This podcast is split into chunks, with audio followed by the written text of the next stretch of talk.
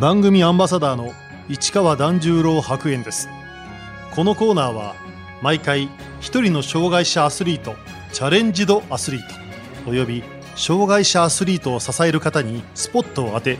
スポーツに対する取り組み苦労喜びなどを伺います。パラアーチェリー矢口敦也です。矢口敦也選手1976年長野県出身の46歳。車椅子バスケットボール日本代表として国際大会に出場する一方でパラアイスホッケーでも日本代表として冬季パラリンピックに通算3大会出場。2010年バンクーバー大会では銀メダルを獲得しました。肘を故障し競技から離れましたが2019年にパラアーチェリーと出会い本格的に競技を再開。短期間で国内トップクラスの選手となり来年のパリパラリンピック出場と金メダルを目指しています。矢口選手が障害を負ったのは子供の頃の事故が原因でした。今は車椅子に乗って生活してますが原因がですね5歳の時に近所のお兄ちゃんについて遊んでる中で近所のアパートの階段の外をよじ登って2階の高さから転落してその後数日間は普通に歩いていたんですがある日背中から下半身が熱いような痺れのような症状が出て、え病院に運ばれましたがその後歩けなくなりました。診断の結果は脊髄損傷。一生車椅子生活になることを当時5歳だった矢口選手はどう受け止めたんでしょうか？まあ、車椅子自体になったっていうのは、なんか子供の頃多分自転車親から与えられて嬉しい気持ちのような雰囲気も当時あって、それほどそんなに深刻な気持ちではなかったですね。矢口選手は中学2年生の時に車椅子バスケットボールを始めます。車椅子バスケットボールは当時通院していたリハビリの先生に連れられて始めたのがきっかけです。どちらかというと僕のリハビリの先生が競技志向が高いっていう先生だったので、勝敗にこだわるその競技戦にもあの魅力を感じました。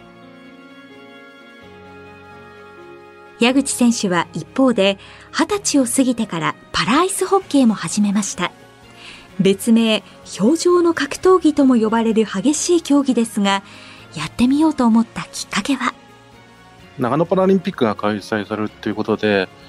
当時日本にチームがなくてノルウェーから講師を招いての選手の発掘と育成を目的にした講習会に参加したのが出会いです。やっぱりその激しさが魅力でしたし、もともと車椅子バスケットボールをやっていたんですが、毛色の違う競技性に魅力を感じましたね。大きな違いはですね、パラアイスホッケーは大胆な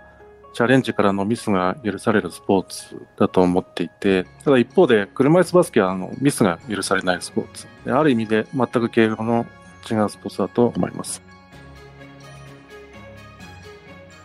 地元長野に結成されたパラアイスホッケーのチーム、長野サンダーバーズでプレーした矢口選手。チーム内での役割は？ポジションからチームをコントロールするポジションでしたので、えー、的確な状況判断からのディレクションをする役割を担ってました。センターフォワードで司令塔の役割をしてました。長野パラリンピックでは、この長野サンダーバーズのメンバーのほとんどが初代日本代表となりました。日の丸を背負って戦った心境は？会場の雰囲気もものすごく良くて、日の丸がたくさんなびいてる中で、むしゃぶりするような記憶が蘇ってきますね。やっぱパラリンピックが日本で開催されるってこと自体が刺激的なことだったと思いますし、当時の職場の仲間や、もちろん地元の友達も見に来てくれて、すごく個人的にも盛り上がった大会でしたね。長野の後、鳥の大会は出場を見送りましたが、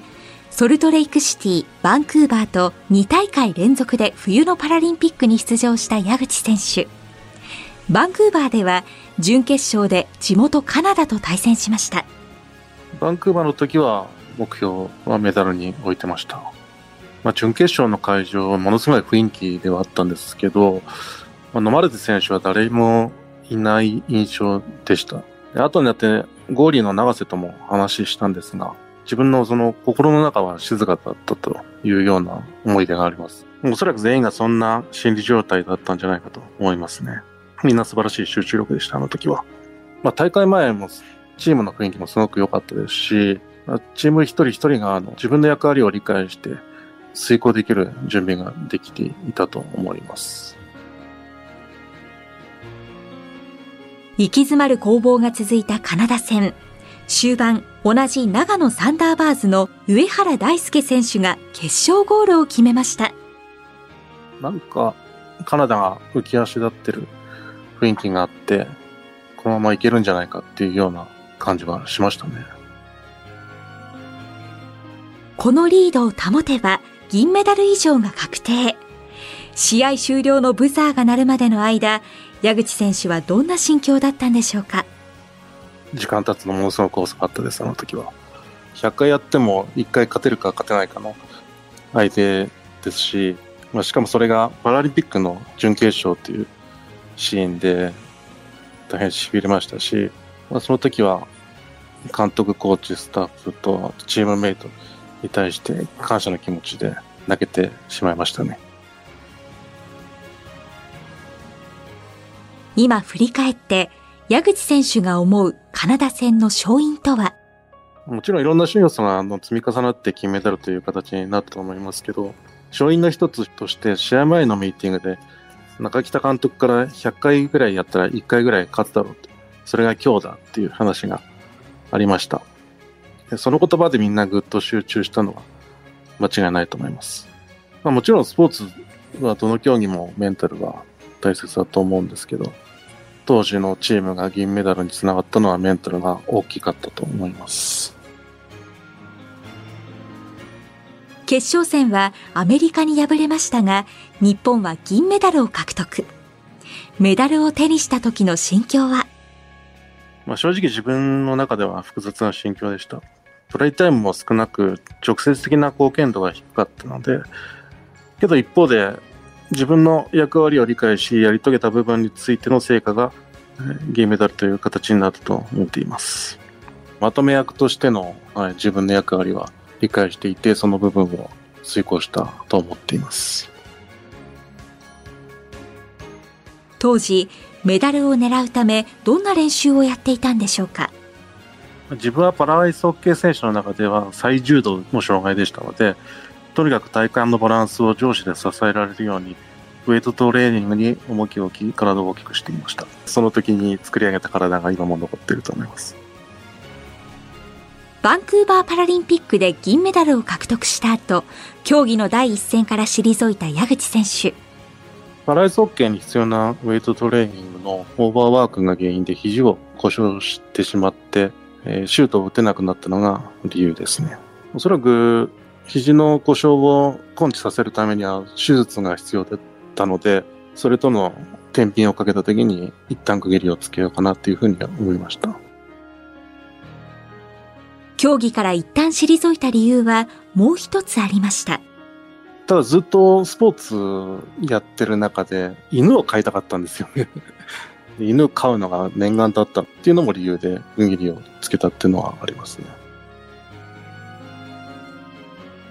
競技の第一線からしばらく離れた後、今度はアーチェリーを始めた矢口選手。そのきっかけは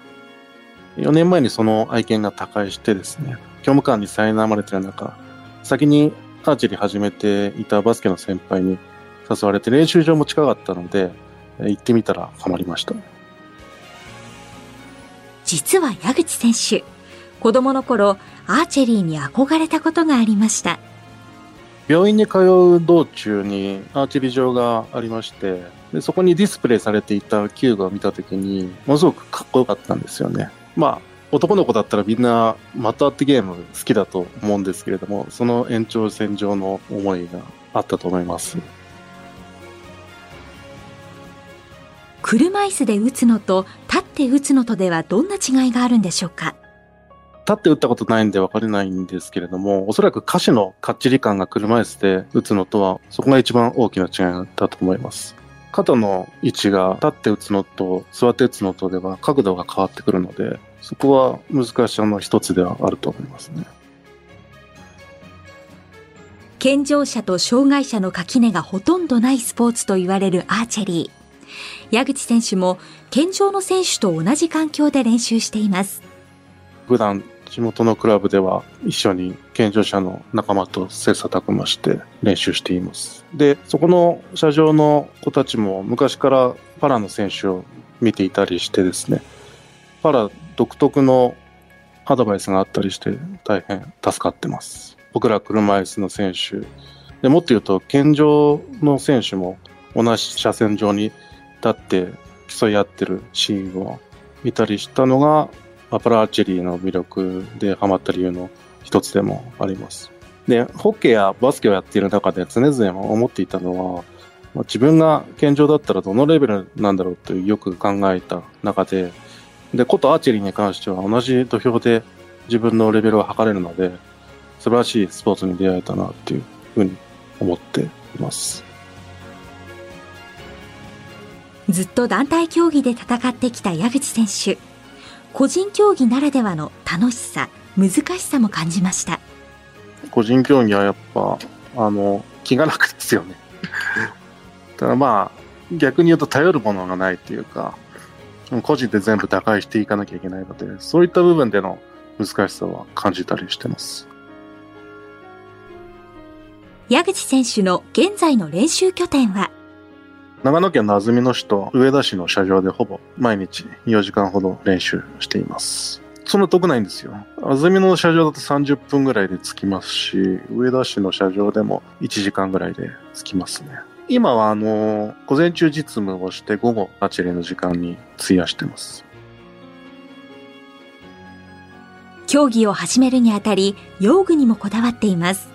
前職でエンジニアをしてましたので、用具へのこだわりというか、日々の弓の調整にこだわってますし、そのチューニング自体が楽しくもあります。アーチェリーはエンジニアのスポーツだと思ってます、僕は。そのあたりの指導は誰にお願いしているんでしょうか？上田市の社場に昔からアーチェリーの指導者としてやっている方がいらっしゃいますし、今はパラの代表の合宿にも招集されるようになったので、コーチにその辺の指導を仰いだりもしてます。心の乱れが結果にすぐ現れるというアーチェリーはメンタルスポーツとも言われます。矢口選手は普段どんなメンタルトレーニングをしているんでしょうか？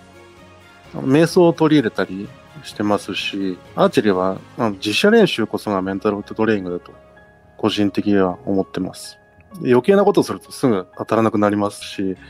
試合と同じメンタリティで練習するのが重要だと思ってます。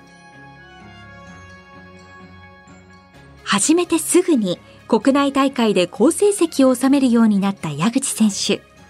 これまで車椅子バスケやトレーニングで鍛え抜いた上半身の筋力は大きな武器になりました。最初どうしても強い読みが引けない人が多いと思うんですけれども、自分の場合は最初から強い温度の読みを引けたので、そこはアドバンテージだったと思います。男子リカーブ部門では、上山智弘選手という世界トップクラスの実力を誇る絶対王者がいます。矢口選手にとって上山選手はどんな存在なんでしょうか？超えたい存在ですし、ただまあ、上山選手とは今大変仲良くしていただいて、すごくリスペクトしている選手ですし、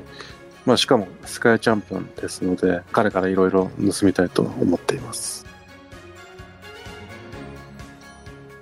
去年の9月、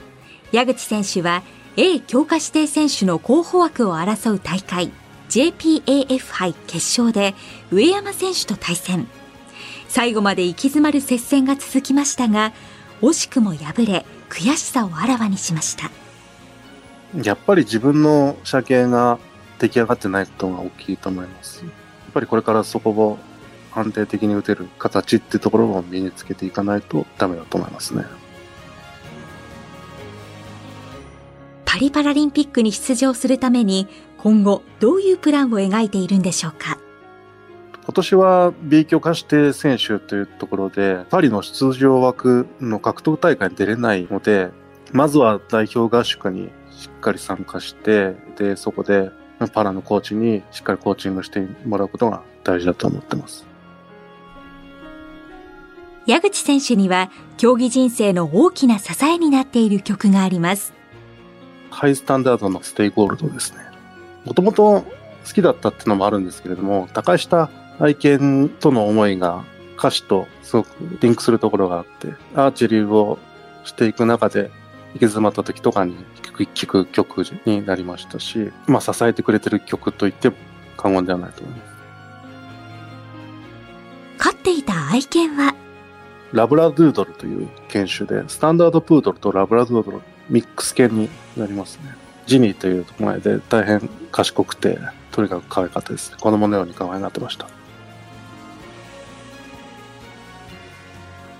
愛犬とのひとときが心休まる時間だったという矢口選手。競技を再開したのは、愛犬がいなくなった心の隙間を埋めるためという意味合いも大きかったそうです。アーチェリーがその隙間を埋めてくれてると思いますし、愛犬の死がアーチェリーと出会わせてくれたと思ってるので、大事にしていきたいなというふうに思ってます。またペットを飼おうという考えはなかったんでしょうか？先にアーチェリーと出会っちゃったんで、しばらくはまだいいかなっていうふうに思ってます。障害のあるなしにあまり差がない競技のアーチェリー。健常の選手との交流は？パラの大会にも帯同してくれる地元のアーチャーがいたりしてですね、競技者としてライバルとしても交流ありますし、自分もサポートしていただいている部分での交流もあります。夫人も競技人生を支えてくれています。アーチェリーやってみなって言ってくれたのも妻でしたし、後押ししてくれてますね。家を開けることが多いんですが、家を守ってくれてると思います。ただ約束がパリのパラリンピック連れて行くっていうのが大きな約束なので、そこが大きな約束です。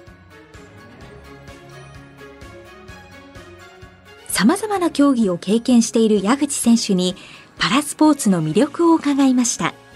ダイバーシティとか共生社会とか叫ばれてる世界で、まあ、パラスポーツが、まあ、ある種象徴みたいなところがあると思うんですよね。そういうところのメッセージ性が魅力だと思います。自分がやってることに対して皆さんがどう感じてもらえるかなっていうところが大事なというふうに思っています。だからこそ中途半端なことはしたくないです。